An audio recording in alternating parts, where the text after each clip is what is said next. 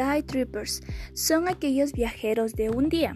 que hacen un viaje de placer y regresan a casa el mismo día. Más conocidos como excursionistas son las personas que realizan actividades de esparcimiento en un tiempo inferior a 24 horas, es decir, toda aquella persona que realiza un desplazamiento a un lugar diferente al de su residencia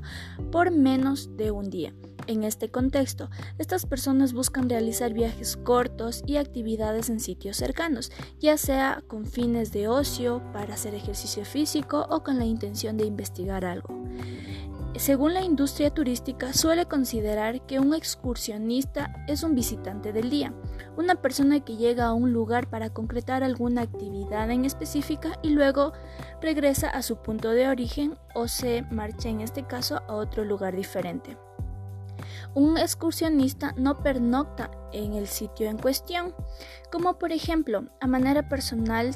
yo trabajo en una parroquia rural llamada Yoa, ubicada a las faldas del Pichincha, y durante todo el fin de semana, desde muy temprano, se pueden observar eh, la visita de familias, parejas, amigos, personas en general que únicamente visitan el lugar como forma de esparcimiento, por ocio, por gastronomía, las mismas que permanecen eh, durante todo el día o cortos periodos y durante la tarde regresan o retornan a sus hogares, a los que podemos llamar day trippers o excursionistas, pues no pernoctan en la parroquia.